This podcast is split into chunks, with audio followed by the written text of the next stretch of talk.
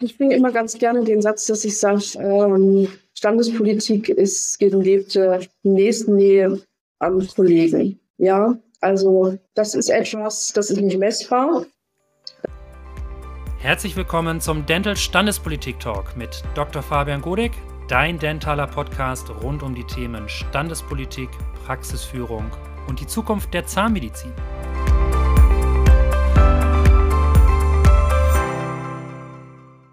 Heute im Standespolitik-Talk Zahnärztin Stefanie Tiede, Präsidentin der Zahnärztekammer Mecklenburg-Vorpommern. Hallo Stefanie.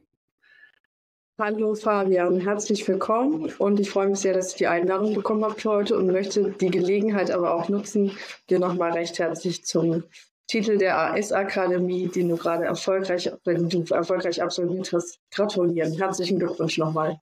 Ja, vielen Dank. Stefanie, gehen wir direkt in das Interview rein. Was beschäftigt dich standespolitisch aktuell am meisten? Hm, aktuell am meisten ist, glaube ich, die Situation, wie sie äh, in der Gesundheitspolitik für uns läuft. Ich glaube, das ist über alle Körperschaften, über alle Bundesländer, alle Ebenen hinweg das äh, überbordende Thema. Wie wollen wir uns positionieren, dass wir für die Zukunft etwas mehr Gehör äh, unter der aktuellen Ägide von Karl Lauterbach finden? Ja. Und wie ist da die Antwort aus Mecklenburg-Vorpommern? Ja, schwierig. Ähm, einerseits bin ich schockiert, dass wir offenbar ähm, als Fachgruppe so ähm, wenig Relevanz finden. Ja, wir, wir, sind irgendwie untergeordnet, sind zwar als Teil der Medizin wahrgenommen, aber irgendwie doch nicht relevant genug. Und ich glaube, für uns muss einfach die äh, Profilschärfung für die Zukunft da sein, dass wir immer wieder darauf hinweisen, wir sind ein ganz entscheidender Anteil der Medizin, der Oralmedizin. Wir sind eben mehr als Drill and Bill oder vielleicht mal den Zahn ziehen, wenn er schmerzt, im besten Falle noch einen Abszess schneiden, sondern wir sind einfach Diagnostiker, wir sind ähm, Lotsen, die viele Dinge sehen und was, glaube ich, äh, die meisten Menschen absolut unterschätzen, im Gegensatz zu allen anderen Ärzten sehen wir Patienten über die Maßen regelmäßig und das durch alle Bevölkerungsschichten. Mhm. Ja, absolut. Also die Wertschätzung ist dort, was die große Politik angeht, lässt da teilweise zu wünschen übrig. Das ist jetzt seit Corona Phänomen, zieht mhm. sich aber jetzt auch post-Corona durch, äh, was natürlich ein bisschen schade ist. Da bin ich, bin ich total bei dir. Was sind so deine Aufgabenbereiche als, als Präsidentin der Zahnärztekammer Mecklenburg-Vorpommern? Ja, das ist immer wieder eine beliebte Frage und ich lerne da auch nach wie vor dazu. Also ich bin ja jetzt seit zwei Jahren auf dieser Position gewählt und äh, bin sehr, sehr dankbar, dass ich die Chance erhalten habe, dass äh, die Delegierten in meinem Bundesland mir so viel Vertrauen ausgesprochen haben. Letztlich unserem gesamten Vorstand. Wir sind ja fünf Leute, die das leisten und die sehr unterschiedlich sind von der Zusammensetzung her, sowohl was die fachliche Qualifikation anbelangt, als auch das Alter. Das finde ich ganz schön. Und ähm, die Aufgaben sind zum Beispiel berufshaftrechtliche ja, Beratung, Qualität und Hygiene. Das ist ein großes Themenfeld, was wir als Kammern bearbeiten. Wir sind für die Fort- und Weiterbildung unserer Mitarbeiterinnen, aber auch äh, unserer ähm, Fachgruppe, also den eigentlichen Zahnärztinnen und Zahnärzten zuständig. Ja, dann gibt es auch ganz viele andere Themen natürlich. Gibt es, gibt es Unterschiede oder etwas Besonderes, was Mecklenburg-Vorpommern vielleicht auch unterscheidet zu anderen Kammerbereichen aus deiner Sicht? Naja, die Kammerthemen sind letztlich, äh, egal aus welchem Land wir kommen, doch die identischen. Ich glaube, die Herausforderung, dass das, was das einzelne Bundesland mehr oder minder ähm, doch dann in eine besondere Stellung bringt. Also Mecklenburg-Vorpommern ist das am dünnsten besiedelste Land von Deutschland. Das kann man nicht wegdiskutieren. Das hat unsere Gesundheitsministerin auch mal so schön auf den Punkt gebracht, dass sie gesagt hat, wir haben keinen Fachkräftemangel, wir haben letztlich einen Menschenmangel, weil MacPom ist tatsächlich, da gibt es wenig Leute und es werden weniger. Und das äh, ist eine Herausforderung im besonderen Maße. Wir haben also eine sehr alte Bevölkerung, die teilweise sehr weit aus im Land lebt und die wollen wir halt auch für die Zukunft sicher versorgt wissen. Und das birgt viele Herausforderungen, ja. Mhm. Kann man da sagen, dass letztendlich ja, MacPom ähm, irgendwie so eine Vorreiterstelle einnimmt, dass die vielleicht auch schon 10, 15 Jahre weiter sind als vielleicht andere äh, Bereiche und jetzt schon vor den Herausforderungen stehen, wo andere Kammerbereiche eigentlich noch von reden, in Anführungsstrichen? Ja, das ist ganz interessant. Es das heißt ja mal, in MacPom äh, sind wir im Moment Jahre hinterher.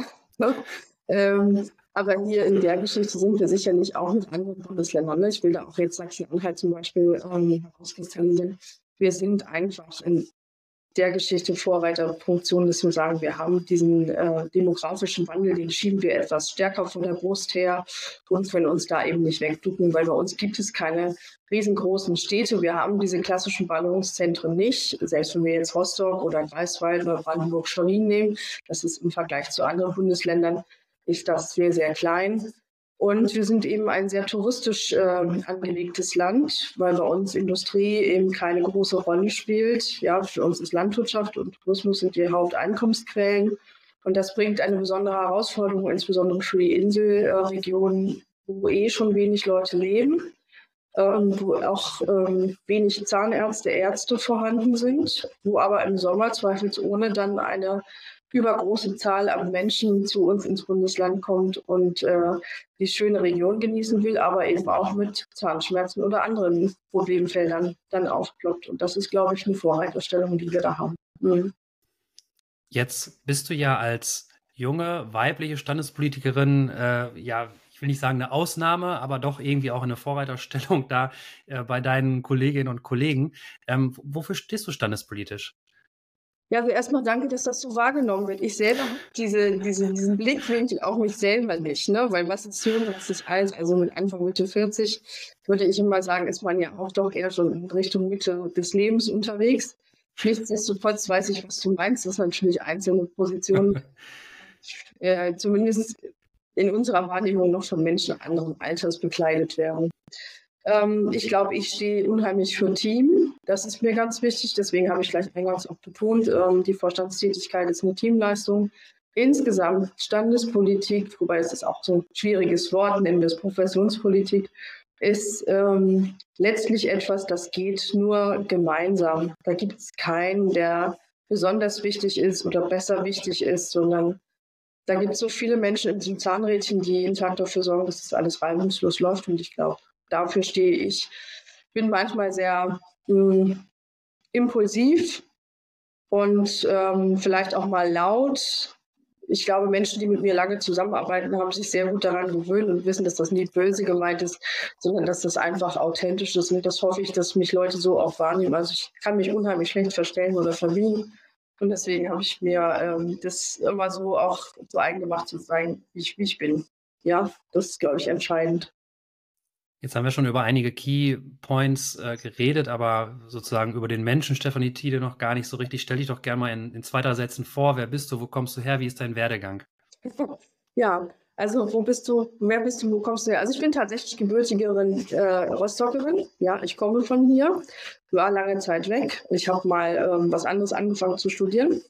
Mein erster Studiengang, den ich begonnen habe, war technische Chemie in Stuttgart. Ganz interessant, weil ich ähm, eine sehr äh, eigenwillige Kombination in meinen Leistungskursen im Abitur hatte. Das war nämlich Mathe, Biochemie. Ähm, das hat mir am Ende nicht gefallen. Ich bin äh, Kind einer Zahntechnikermeisterin, bin also immer schon mit Zähnen äh, in Berührung gekommen, fand den Job auch toll, habe mich dann aber letztlich dafür entschieden, doch nochmal Zahnmedizin zu studieren bin über ein Auswahlverfahren äh, in Deutschland angenommen worden, wo ich mir sehr, sehr dankbar bin, weil das ist ein häufiges Thema, auch bei uns standespolitisch ist der NC noch das richtige Maß aller Dinge. Und ich würde sagen, ich bin jemand, der sagt Nein, sonst wäre ich gar nicht Zahnarzt geworden. Und ansonsten bin ich Mutter von zehnjährigen Zwillingen und bin überzeugte Oralchirurgin und bin sehr, sehr gerne selbstständig und äh, nach wie vor jeden Tag in der Praxis und liebe das sehr. Das ist dann ja auch der größte Unterschied zum, zum hauptamtlichen Bereich, äh, meistens in den KZV, dass man eben neben der Tätigkeit in der Kammer meistens dann auch noch ja, selbstständig in eigener Praxis tätig ist. Jetzt äh, hat es dich halt in die Oralchirurgie verschlagen. Ich glaube, auch das ist äh, auf der Bundesebene relativ einmalig, ne? dass wir da quasi eine Fachzahnärztin bzw. Fachzahnarzt haben als nee, Präsidentin. Ich sagen. Also der Michael Frank aus Hessen. Ja. Ähm, war Oralchirurg oder ist das immer noch, war ja lange Kammerpräsident. Die Doris Seitz, die gefolgt ist, ist auch Oralchirurgin.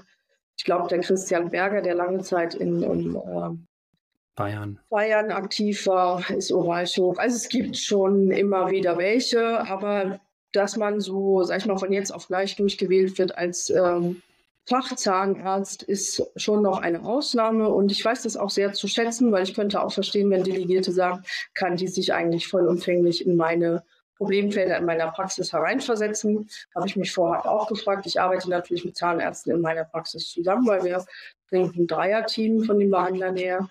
Es hat mir immer die Sicherheit gegeben, dass ich sage, doch, ich glaube, ich kann da alle Themen nachvollziehen und bedienen. Hm. Und dafür, da kommt dann ja auch wieder das Team äh, im Vorstand dann ja auch zum Tragen. Von daher genau. ergänzt ihr euch da sicherlich gut. Das mit dem Thema NC finde ich, finde ich super spannend. Ähm, wie, ja, du hattest gerade schon gesagt, du bist eigentlich eher eine Gegnerin davon. Magst du dann nochmal so, ja, Inhalte also ein Gegner ist, es ist immer eine schwere Formulierung, das ist so schwarz-weiß. Allerdings ist der NC ja sehr, sehr stark ausgeprägt in, in diesen äh, Fächern und man muss einfach real sagen, dass jetzt äh, hoch angesetzte NCs doch dazu Gefahr laufen, dass ähm, vielleicht nicht immer der optimierte Kandidat reinkommt. Weil was braucht ein Zahnarzt oder eine Zahnärztin letzten Endes? Viel Geschick. Ja, die muss handwerklich sehr gut sein, sollte aber auch von der körperlichen Konstitution her geeignet sein. Ich sage mal so, Früher zu DDR-Zeiten, weiß ich noch, gab es auch äh, Auswahlverfahren in der Körperlichkeit. Da kann man auch drüber diskutieren, ist das richtig oder falsch. Aber ich glaube, das alles spielt irgendwo mit ein. Und ich fand es ganz interessant, dass man in Greifswald doch ein längeres Gespräch hat und äh, ein bisschen auch Fertigkeiten mitbringen konnte. Und mir hat das sehr gut gefallen, weil die haben ein bisschen dahingehend abgefragt, ist der Mensch, der da sitzt, grundlegend interessiert? Möchte der sich mit äh, Menschen beschäftigen? Es ist ja doch eine gewisse Herausforderung, diesen Beruf 40 Jahre vielleicht durchzuführen. Und ich halte das für richtig, dass man sagt, eine hohe qualitative Anforderung, aber gepaart auch mit ähm, einem gewissen Anteil an ähm, Eignung. Ja, das halte ich schon für richtig. Und das ist ja im Prinzip das, was auch auf vielen Ebenen gefordert wird, dass man sagt, gebt doch den Hochschulen dahingehend auch ein bisschen die Kraft zu sagen, einen gewissen Anteil suchen wir uns selber aus, in der Hoffnung, dass wir etwas weniger Studienabbrecher haben. Mhm.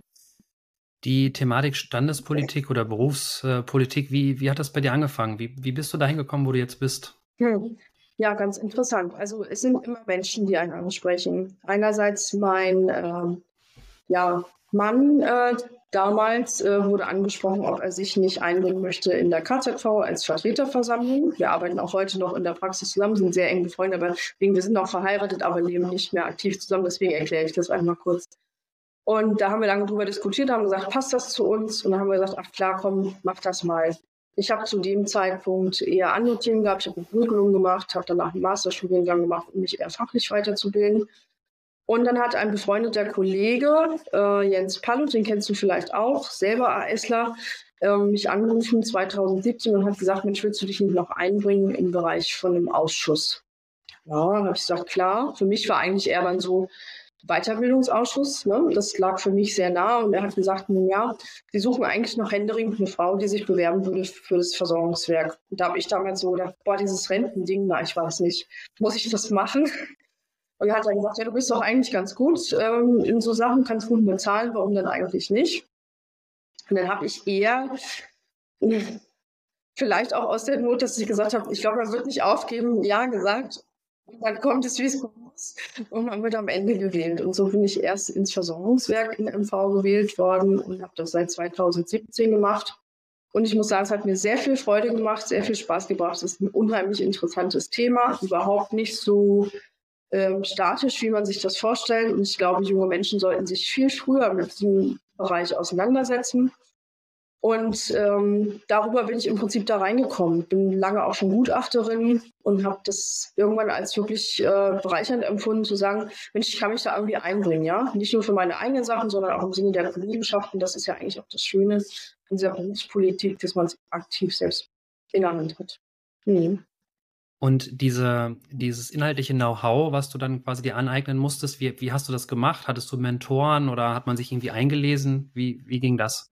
Also sowohl als auch. Ich glaube, das ist wichtig, dass man Menschen an der Seite hat, die man fragen kann. Das ist auch heute noch so. Das ist aber, glaube ich, uh, unabhängig von standespolitischen Themen. Ich habe das immer in der Praxis auch so gemacht, dass ich mich mit Kollegen deutschlandweit vernetzt habe, mal gefragt habe, der besondere Fall, da komme ich nicht weiter, kann ich dir mal das Bild vorstellen, können wir da mal drüber sprechen.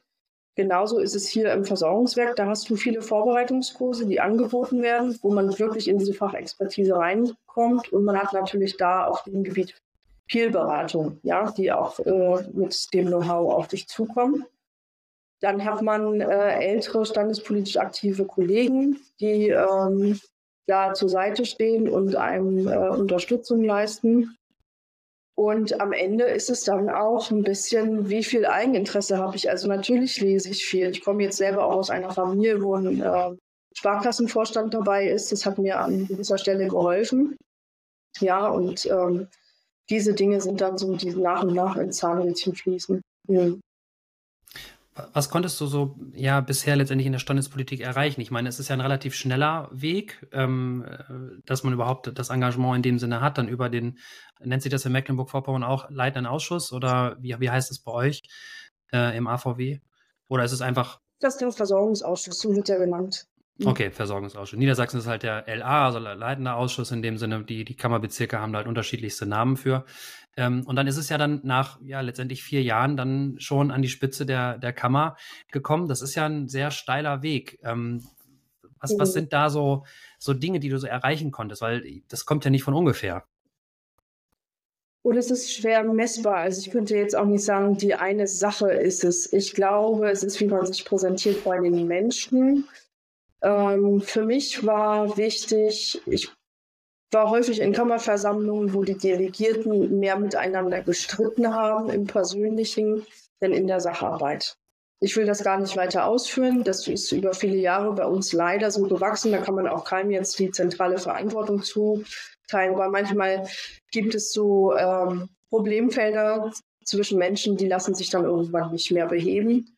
Und das hat mich sehr betroffen gemacht, weil ich immer das Gefühl hatte, ich konnte mit allen Beteiligten sehr gut kommunizieren und habe äh, diese Problematik zum Teil nicht verstanden und habe immer gesagt, es ist schade, wenn ähm, Delegierte, die eigentlich von der Sache her in dieselbe Richtung wollen, ähm, das nicht mehr können, weil es dort äh, zwischenmenschlich zu Zerrüttungen kommt. Und mir war wichtig, dass man das aufhebt und sagt, okay, pass mal auf, wir schütten das zu, ja, wir, wir heilen diese Wunde aus und dafür ist es wichtig, dass wir jemanden haben, der streng nach vorne guckt und nicht permanent das Vergangene hinterfragt. Und ich glaube, das ist eine große Errungenschaft, weil das würde ich so sagen, wenn ich mir das heute angucke in den Versammlungen, ist das gut gelungen. Und für mich war wichtig, dass das Verständnis zwischen KZV und Kammer ähm, gut ist. Ja, wir sind in der Funktion aufgeteilt, was, glaube ich, ähm, in der äußeren Welt kaum jemand nachempfinden kann. Und es macht für mich äh, keinen Sinn, dass man permanent in Abgrenzungsprozessen lebt und sich daran festhält, nur um zu sagen, das habe jetzt ich geleistet oder das hast du geleistet, sondern am Ende ist es für meinen Geschmack völlig egal. Hauptsache, es wurde irgendwie gemacht und es gab einen positiven Effekt für die Kollegenschaft oder für die Patienten. Und ich glaube, das ist hier ein sehr großer Erfolg, weil das funktioniert tatsächlich sehr, sehr gut. Ja, es ist immer besser miteinander zu reden als übereinander und ja. so oder so Zahnärztinnen, Zahnärzte sind sehr starke Persönlichkeiten, die vielleicht dann auch äh, auch das kann man übergreifend äh, sicherlich mal nach hinten losgehen kann. Von daher umso besser, wenn dann ja jemand kommt und dann halt da einfach als Leitfigur vorangehen kann und dann auch Synergieeffekte nutzen kann oder erstmal aufzeigt, dass es sowas überhaupt gibt, neben allen, ja, vielleicht Streitigkeiten, die äh, so in der Vergangenheit, ja, sage ich mal, gewachsen sind. Was, was bedeutet Standespolitik für dich im Generellen?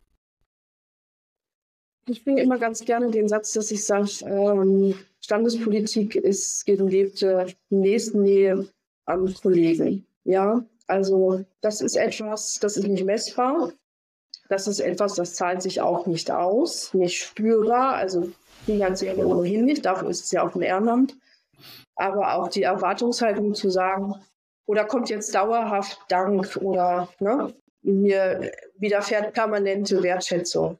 Das sollte man nicht erwarten, sondern man sollte es machen, weil man sagt, ich möchte mich einbringen. Ich habe den unbedingten Impuls zu sagen, ich will irgendwie was bewegen. Ja. Und das ist für mich Standespolitik, dass man mit Menschen zusammenarbeitet, ganz unterschiedlicher Couleur, dass man aber auch äh, die Möglichkeit bekommt, äh, außerhalb der Praxis mal ganz andere Themenfelder zu bearbeiten. Das finde ich, das finde ich eine unheimliche Bereicherung, auch mal mit Politikern ins Gespräch zu kommen und einfach den eigenen Horizont extrem zu erweitern und die Möglichkeit zu haben, an äh, wunderbaren Veranstaltungen teilzunehmen, wo man wirklich interessante Menschen, interessante Gespräche und interessante Aspekte fürs Leben kennenlernt. Das, glaube ich, ist für mich ein wesentlicher Treiber für die Standespolitik. Wie ist eure Kommunikation zu der Landespolitik? Habt ihr ein gutes Verhältnis? Ist das angespannt? Wie, wie würdest du das bezeichnen?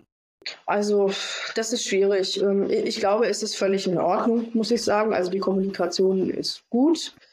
Ähm, dass da sicherlich wechselseitig der Wunsch äh, nahe liegt, zu sagen, ich würde da vielleicht mehr nennbare äh, Ergebnisse draus konsumieren. Ich glaube, das geht sowohl unserer Landespolitik so als auch uns. Nichtsdestotrotz muss ich sagen, kann man in den Austausch kommen und kann über Themen sprechen. Und ich glaube, das ist enorm wichtig, dass da wie das Tischtuch zerschnitten wird, dass man sagt, auch wenn man mal Tacheles spricht oder äh, es Themenfelder gibt, wo man einfach sagt, okay, wir kommen aus so unterschiedlichen Richtungen, da wird es womöglich jetzt keinen super guten Konsens geben, muss es möglich sein für meinen Geschmack, wirklich ein konstruktives und gutes Gespräch zu führen. Das würde ich sagen, das haben wir hier in jedem Fall. Schön. Was ist so die, die schönste standespolitische Erinnerung, die du jetzt hast in deiner Laufbahn? Gibt es da etwas, was herausragt? Hm. Ach, ich glaube, es ist immer irgendwie schön, dass man, ähm, wenn man so Delegiertensitzungen hinter sich gebracht hat. Es äh, ist immer wieder interessant, dass man sieht, über welche Themen dann doch viel diskutiert wird. Häufig liegen wir falsch und denken, ach guck mal, da müssen wir uns besonders drauf vorbereiten oder wetterfest machen. Und das findet dann gar nicht so das große Gespräch und dann gibt es andere Dinge. Aber ich fand zum Beispiel toll, ich habe kürzlich ähm, Professor Meyer zum 75. Geburtstag ähm, gratuliert. Der begleitet mich sehr lange, weil ich habe bei ihm mein Studium absolviert. Das ist eine unheimliche Persönlichkeit mit einem äh, sehr interessanten Werdegang. Und ähm, ich weiß noch, als ich gewählt wurde, äh, 2021 war die erste E-Mail, die ich bekam von Georg Meyer, die sehr positiv war, was ich vielleicht gar nicht so erwartet hätte. Und hat immer wieder äh, erwähnt, wie stolz er darauf ist und ähm, dass er letztlich auch Christoph Benz ausgebildet hat.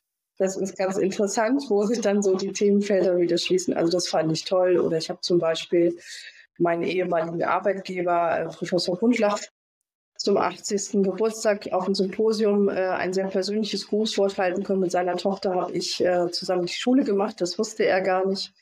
Und das sind so besondere Momente, wo man sagt, okay, da begegnet man sich nach vielen Jahren äh, mit ganz anderer Ebene wieder. Und das ist sehr, sehr schön, wenn man so sieht, wie alles ein Fluss ist und wie Menschen, die einen selber mal ausgebildet haben, dann zu einem auch mit sehr viel Wertschätzung wieder aufschauen. Das fand ich toll. Ich glaube, das ist es vor allen Dingen. Dann begegnen sich eben nicht nur Kolleginnen und Kollegen, sondern eben auch Menschen untereinander. Und dann gibt, das ist auch gar nicht in monetärem oder wie auch immer wieder gut zu machen, sondern es ist halt einfach, das gibt einem, glaube ich, sehr, sehr viel und davon kann man sehr lange zehren. Und umso schöner, dass du da diese ja, Momente da mit uns jetzt geteilt hast. Vielen Dank ähm, dafür.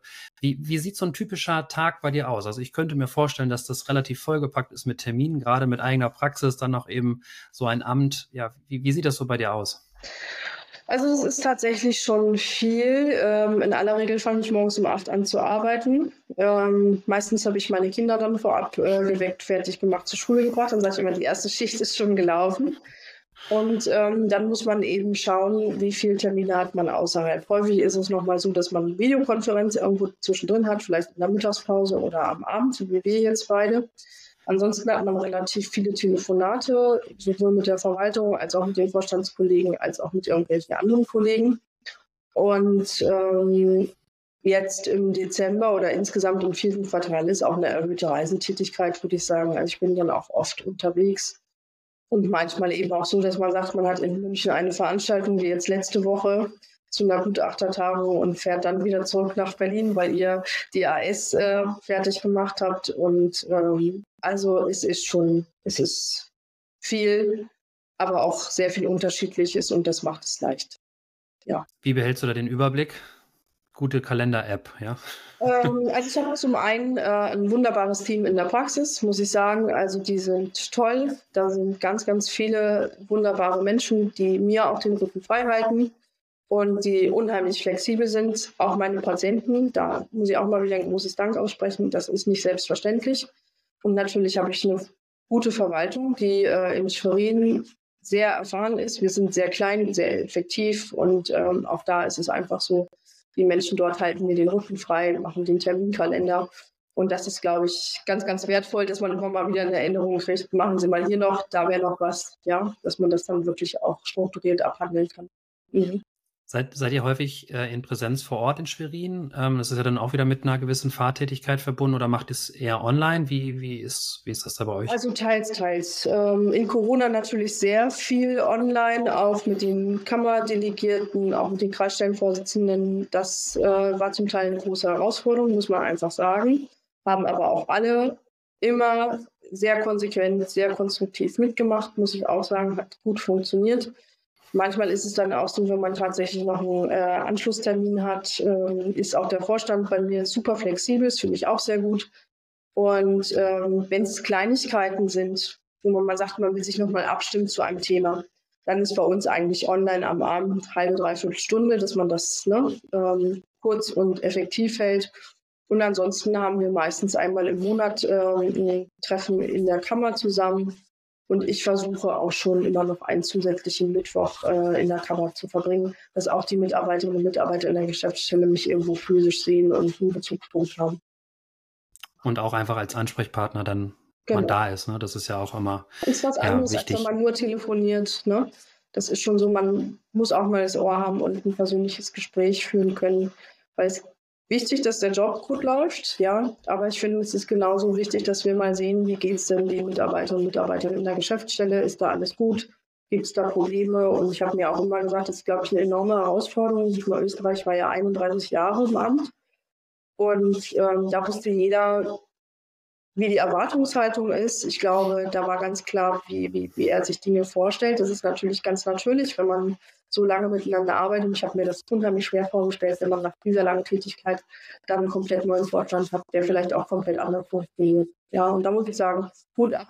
Das haben die Leute in Schwerin super gut gemeistert. Mhm. Wie seid ihr das angegangen? Diesen Umstieg oder diesen, diesen Paradigmenwechsel vielleicht auch? Ja, also wichtig ist natürlich der Hauptgeschäftsführer. Ne? Der ist unser Motor in Schwerin und äh, im Prinzip auch unser Verbindungsglied zur Verwaltung. Und mit dem haben wir sehr viele Gespräche gesucht. Und Herr Ile ist ein toller Mensch, der ähm, auch immer offen über alles kommuniziert hat. Man braucht, glaube ich, auch ein bisschen Zeit, dass man sich als Vorstand findet. Den einen oder anderen kannte man vorher sehr gut, aber es ist doch was anderes, da miteinander zu arbeiten. Und dafür sind auch wichtig dann gutzeitig mal eine Klausurtagung zu machen und zu sagen, wo wollen wir eigentlich hin, wie wollen wir uns generell dazu positionieren und wenn es Probleme gibt, einfach gleich drüber sprechen. Ich glaube, das ist so das Entscheidende das haben wir, denke ich, ganz gut gemeistert. Hast du mal gemessen, wie viel du in, pro Woche oder pro Monat für die Standespolitik an Zeit da erübrigst? nee, es sind viele Stunden, aber ich äh, würde das auch nicht, das ist, nee, das tue ich nicht.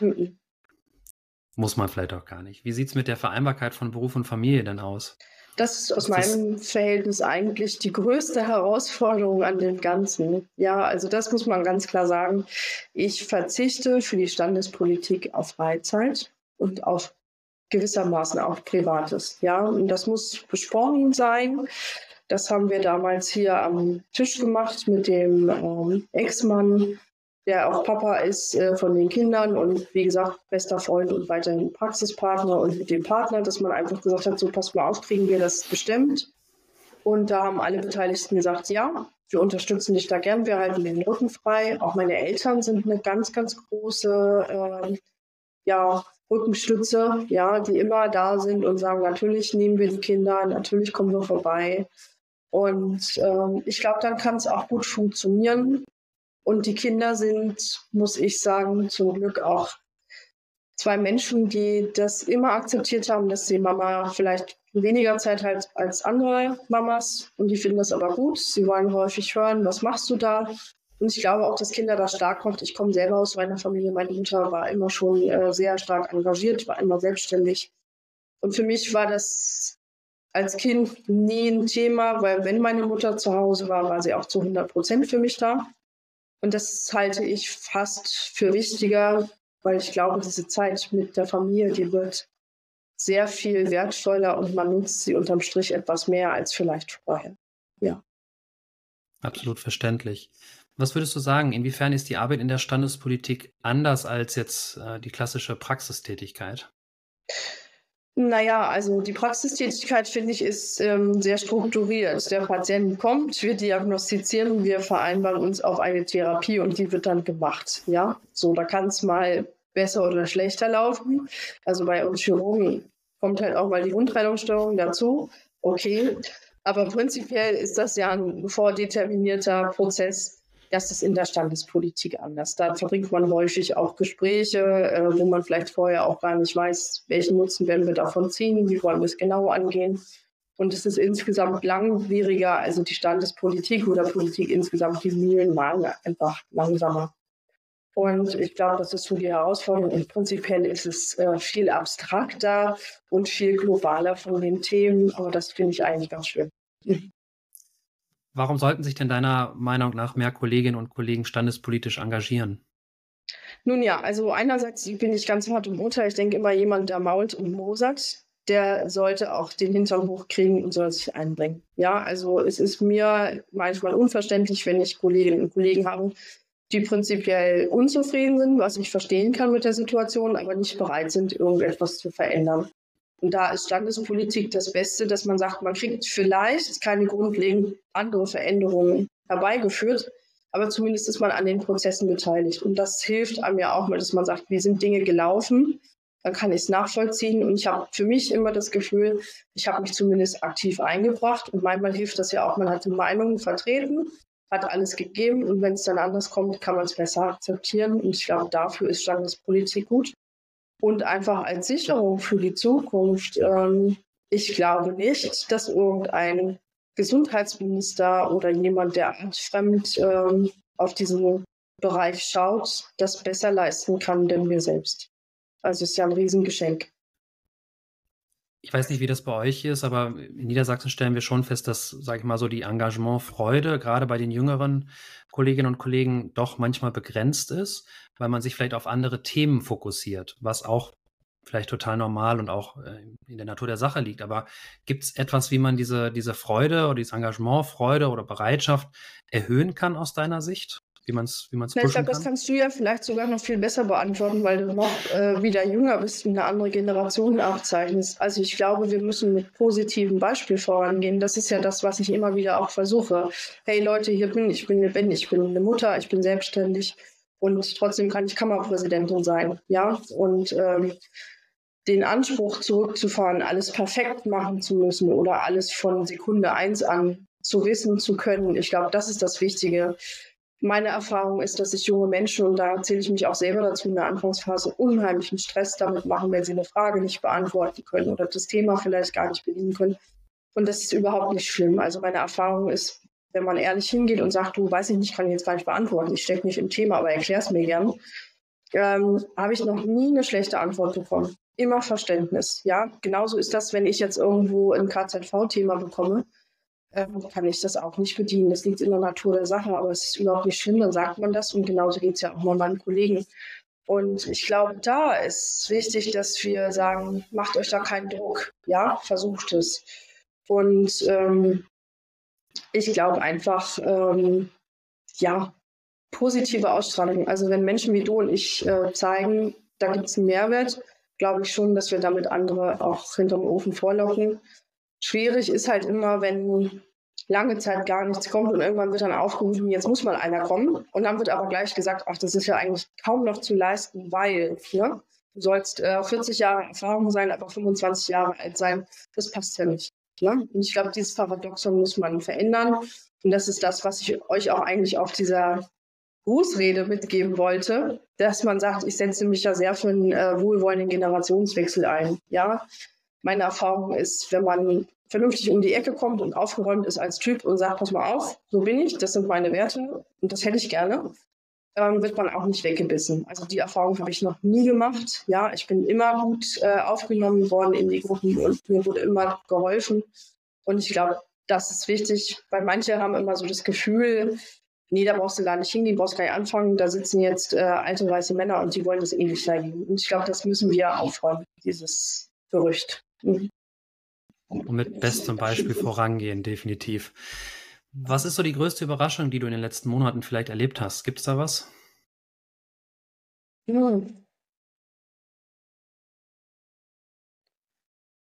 Ja, sicherlich, dass man sich auch äh, trotz aller Standespolitik, trotz aller Themen und Belastungen immer wieder auch privat neu erfindet. Das hätte ich gar nicht so gedacht, aber man entwickelt sich automatisch auch weiter. Und ähm, ich bin, glaube ich, heute etwas resoluter und äh, durchsetzungsstärker in meinem eigenen Privatleben geworden, dass ich sage, das tut mir gut. Und das tut mir nicht gut, weil man muss eigentlich in der Zeit schneller entscheiden, brauche ich das, brauche ich das nicht, hilft mir das, hilft mir das nicht. Und ich glaube, das ist wichtig, äh, auch im Privaten, dass man mehr fokussiert ist auf sich selbst und nicht permanent hinterfragt, ob man anderen Menschen gefällt. Mhm. Was mich tatsächlich äh, in den letzten Wochen und Monaten ein bisschen überrascht hat, war zunächst die Ankündigung unseres Bundesgesundheitsministers auf der Bundesversammlung ein Grußwort zu halten. Das, Damit ja. war es ja das erste Mal gewesen, dass er sich dann der Zahnärzteschaft da gegenübergestellt hätte und dann aber leider doch kurzfristig abgesagt hat. Ähm, das, ja, mich hat es überrascht. Ich glaube, einige, viele andere hat es vielleicht auch weniger überrascht. Ähm, aber dass sich dann halt dann trotzdem da sein, sein Staatssekretär hinstellt und diese Rede vorliest, das äh, war dann tatsächlich wieder so ein, so ein kleiner Joke-Moment. Ähm, stand ja auch ganz gut in der ZM. Das war irgendwie, ja, ich leite so ein bisschen über zu diesem Thema aktuelle standespolitische Herausforderungen und Probleme. Ähm, das ist, das ist schon etwas, wo, wo man so in der Kollegenschaft hört, viel Unsicherheit ist da, ja. Mhm. Also Thema Budgetierung, ähm, GKV Finanzstabilisierungsgesetz, es haben sich vorher auch schon viel weniger Kolleginnen und Kollegen in den Weg in die Selbstständigkeit gegangen. Das ist jetzt, glaube ich, noch weniger der Fall. Wir haben angespannte wirtschaftliche Zeiten. Wie, wie blickst du dem entgegen? Hast du da, ich habe es ja vorhin schon mal gefragt, hast du da irgendwie, habt ihr da Lösungen oder wie soll es weitergehen? Das ist teilweise echt hart. Also man muss ja fast sagen, äh, die Situation erscheint so auswegslos, äh, dass man eigentlich versuchen muss, andere Wahlergebnisse für die Zukunft, zumindest aus Sicht der Zahnmedizin, zu finden, weil das ist schon ein Paradoxon.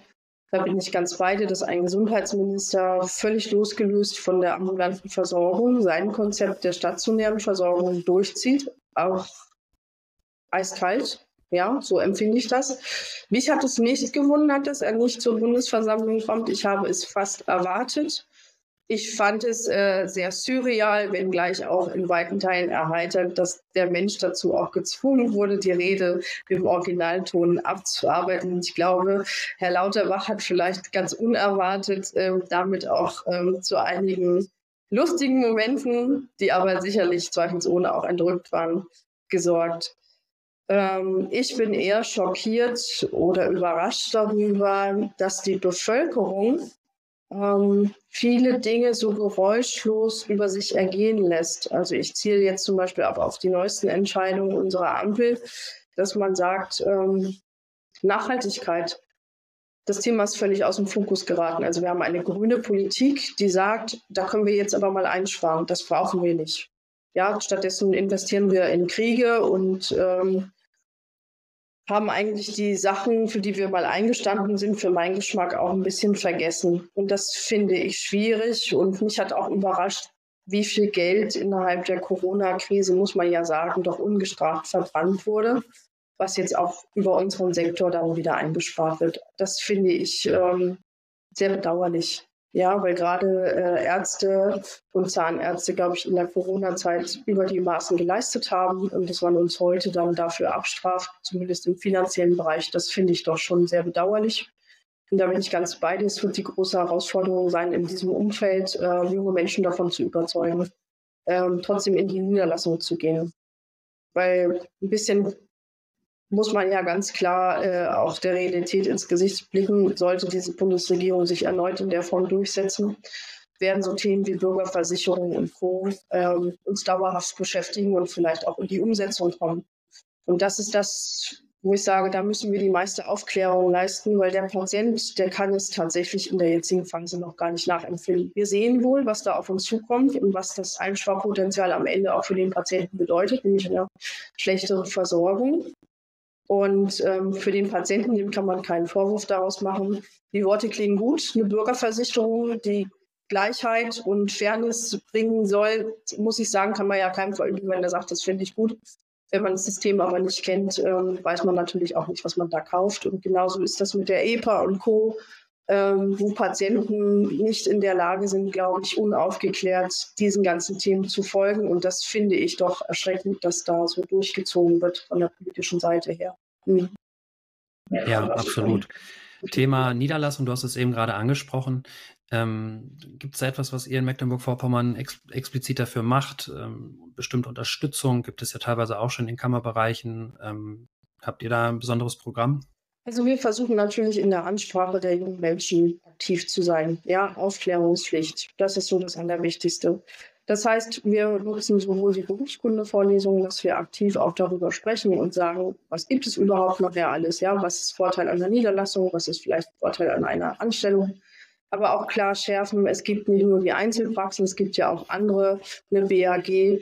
Ja, wenn man einfach sagt, ich möchte das vielleicht nicht alleine machen, dafür gibt es ja auch gute Gründe ähm, dann ist zur äh, Anstellung trotz allem immer noch eine Alternative. Ich glaube, das ist ganz, ganz wichtig, aber auch nicht verteufeln. Ja, wir dürfen nicht den Fehler machen und dürfen die Generationen auch nicht abstrafen und sagen, ihr wollt es ja eh nicht machen oder ihr seid gar nicht leistungsbereit dazu. Das glaube ich nicht. Die äh, Generation, die da jetzt äh, Zahnmediziner wird, die haben einfach einen anderen Fokus. Das ist ja vielleicht auch richtig, dass man sagt, Stichwort Work-and-Life-Balance, ja ich möchte vielleicht ähm, auch ein glückliches Privates. Ne? Und ähm, das soll im Einklang sein mit dem, was ich in meinem Job leiste. Das ist ja nachvollziehbar der Wunsch. Und äh, auch da ist wieder positives Signal, ja. Darüber sprechen, was machen wir. Wir sind ganz viele niedergelassene junge Kollegen. Dann haben wir den Tag der Chancen, wo wir ähm, frische Absolventen einladen oder Studierende in den hohen Semestern, wo Fachvorträge laufen, wo auch eine Steuerberatung äh, dazu läuft, wo auch mal dargestellt wird von BWLern. Ähm, wie kriege ich denn so eine Praxis eigentlich abbezahlt? Weil ich finde, das ist doch eigentlich die größte Herausforderung. Ich bin im Studium fertig, ich habe noch nie wirklich Geld verdient. Und dann sagt einer, ich soll für so und so viel 100.000 Euro mal eine Praxis machen. Da sind die erschüttert. Dann sehen sie und sagen, oh Gott, nee, jetzt gehen die Zinsen hoch, dann ist gerade irgendwie Krieg irgendwie wissen wir gar nicht, wo die Gesundheitspolitik hinsteuert. Und ich glaube, das ist wichtig, da aufzuzeigen, man kriegt das auch abbezahlt. Ja, das sind hohe Summen, aber man kriegt das auch hin. Ich glaube, das ist ganz entscheidend. Und ansonsten haben wir natürlich den Strukturfonds mit äh, unserer KZV und äh, den Krankenkassen. Das wird gut angenommen hier bei uns. Ja, aber ich muss auch da sagen, das ist natürlich, sind finanzielle Mittel, die auch der Kollegenschaft entzogen wird. Ja, und da äh, muss man aufpassen, wenn das zu gut läuft, dass dann nicht auch gleich wieder die Forderung aus der Politik kommt, dass man das dann erhöht, ja, und im Prinzip noch mehr Mittel abfließen. Also das ist gut und richtig, aber für meinen Geschmack muss es schon auch so sein, dass dann die Politik auch nachziehen muss und ähm, strukturell Dinge schaffen muss. Und ich finde zum Beispiel eine Forderung sollte auch immer wieder sein, dass KfW-Förderungen möglich sind und dass junge Menschen, die sich niederlassen wollen, besondere Entlastung erfahren bei der Kreditfinanzierung, wenn man dann in eine Praxis geht. Ich glaube, das wäre schon mal ein nennenswerter Bonus. Dieser Strukturfonds, von dem du eben gerade gesprochen hast, was ist das genau? Sagst du da nochmal zwei, drei Details zu? Das ist also eine Förderung im Bereich äh, des ländlichen Raums. Da gibt es zwei unterschiedliche Bereiche, besonders förderungsbedürftig und förderungsbedürftig. Ich kann das nicht genau im Detail wiedergeben, weil das, wie gesagt, ist jetzt nicht mein Bericht. Aber da gibt es im Prinzip, wenn man dann ähm, eine Niederlassung übernimmt, ähm, ein wenig äh, Unterstützungskapital, was bereitgestellt wird. Oder auch wenn man angestellte Zahnärzte damit reinnimmt, wird das auch gefördert, finanzieller Natur, in der Hoffnung, dass dadurch mehr Kolleginnen und Kollegen sich A niederlassen in den Bereichen oder eben zumindest in die Anstellung gehen, weil auch die Anstellung zumindest ne, irgendwo im Land ähm, ist ja schon mal ein erster Weg, um zu sagen, kann ich mir das eigentlich vorstellen dauerhaft und könnte mir auch vorstellen, dort dann eine Praxis zu übernehmen. Und ich glaube, da ist auch ein wichtiger Fokus, mal zu sagen, es heißt ja nicht gleichbedeutend, nur weil ihr im Parcel halt die Praxis habt, dass ihr nicht zweifelsohne auch in der nächstgrößeren Stadt leben könnt. Auch das ist ja möglich. Meine liebe Kollegin Anke aus dem Vorstand lebt selber in Rostock, fährt aber jeden Tag auch äh, nach Neukloster in die Praxis. Auch das ist ja letztlich ein Konzept, was gut funktioniert und was man auch mal darstellen darf. Mhm. Ja, absolut. Stefanie, ich würde gerne die Person, ja, Stefanie Tiede, ein ganz bisschen äh, näher kennenlernen, habe eine schnelle Frage-Antwort-Runde vorbereitet. Ich nenne dir zwei ja, Schlagworte. Du entscheidest, relativ spontan dich für eins bitte. Und ähm, ja, freue mich auf deine Antworten. Ähm, Kaffee oder Tee? Äh, Kaffee. Stadt oder Land? Beides. Zug oder Flugzeug? Zug. Bier oder Wein? Früher Bier, heute Wein. Ein Buch oder Podcast? Buch. Netflix oder TV-Programm? TV-Programm. Jetzt kommt's Berge oder Meer? Genau, das ist super. Also im Winter Berge, im Sommer auf jeden Fall Meer. Sehr gut. Fußball oder Tennis? Fußball. Windows oder Apple? Mm, eher Windows. Anruf oder Text? Besser wäre Anruf, leider mache ich lieber Text. E-Learning oder Präsenzlernen? E-Learning finde ich richtig gut. Ja, ich glaube, das wird zukünftig ein Mix sein. Ja, bestimmte Themen, die man gut über den, den Online-Weg gehen kann.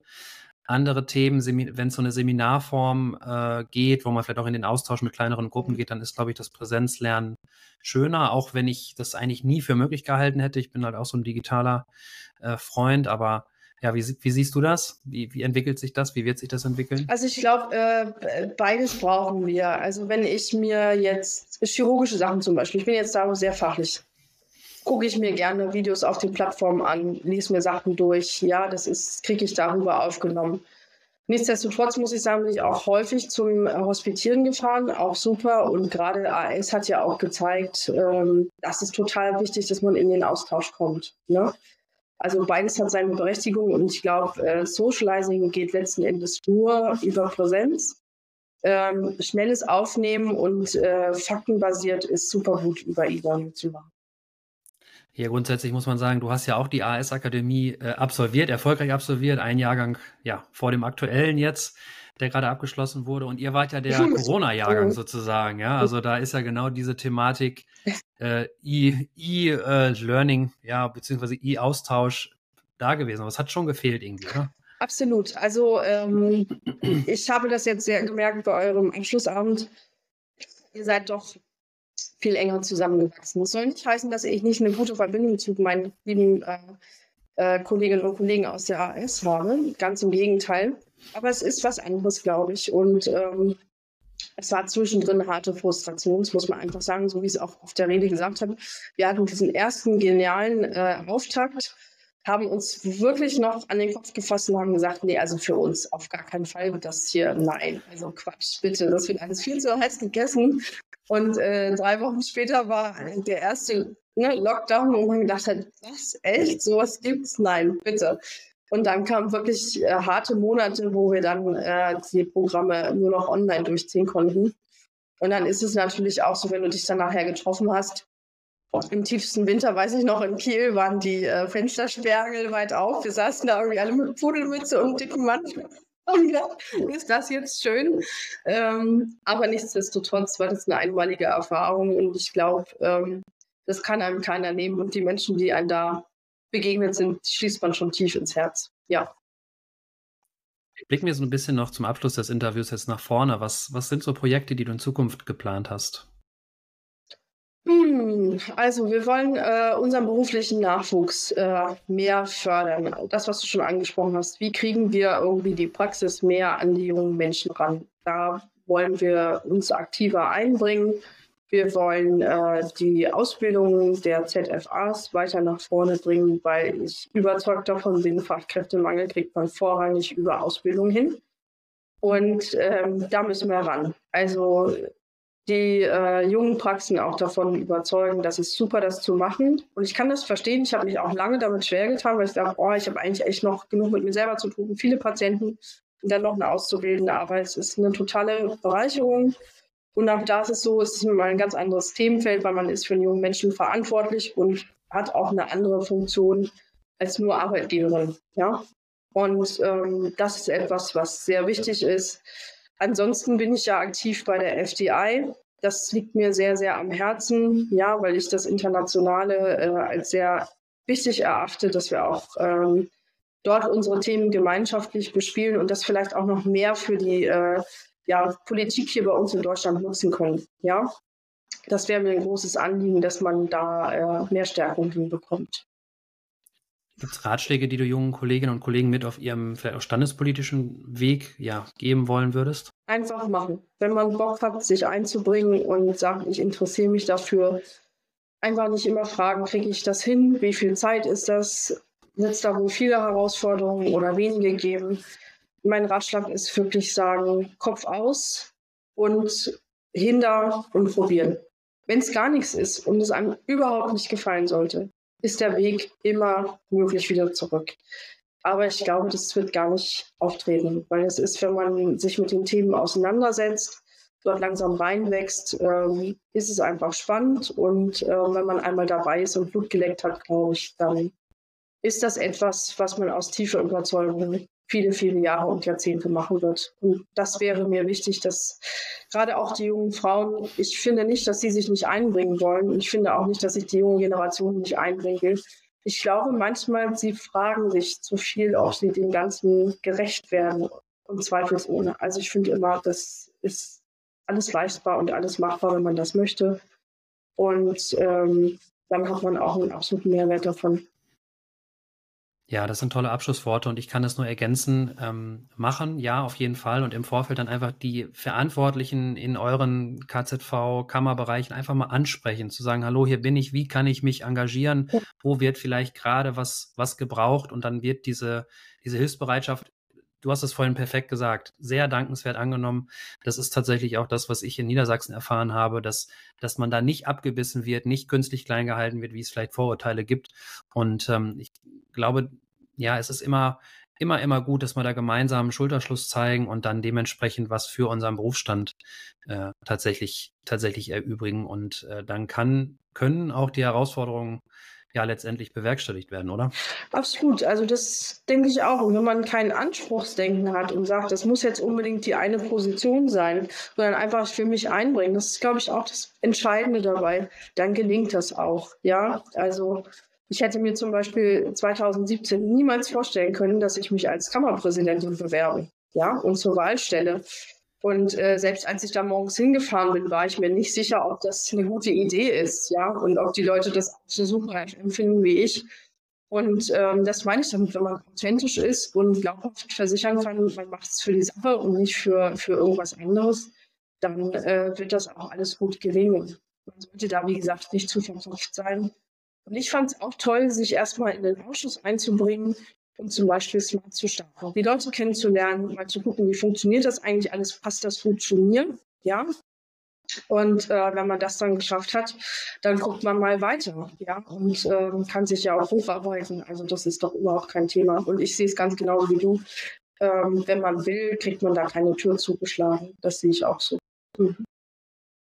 Das sind fantastische Abschlussworte. Liebe Stefanie, vielen Dank für deinen Input, für deine standespolitische Weitsicht und äh, ich freue mich da noch ja, weiter von deinem Weg zu hören, zu sehen und wir bleiben ja so oder so in Kontakt und danke dir. Ich wünsche dir ein tolles, einen tollen Jahresabschluss ähm, und ja, wünsche dir alles Gute. Ja, vielen Dank, wie gesagt, dass ich die Gelegenheit hatte, hieran teilzunehmen. Dir ebenso alles Gute. Also ich bin fest davon überzeugt, wir beide sehen uns in den nächsten Jahren sehr, sehr viel und immer wieder auf anderen Punkten. Und das freut mich unheimlich, weil ich finde, du bist ein super positiver äh, Typ. Und ähm, genau das ist, was wir brauchen an Kandidaten, die zeigen, kommt Leute, macht was, bringt euch ein. Und in diesem Sinne dir auch schöne Weihnachten und einen gesunden und guten Rutsch ins neue Jahr. Vielen Dank. Vielen Dank. Ciao, ciao. Ciao. Dir hat gefallen, was du gehört hast? Dann abonniere diesen Podcast, bewerte ihn mit 5 Sternen und hilf mit, die Standespolitik in Deutschland zu modernisieren.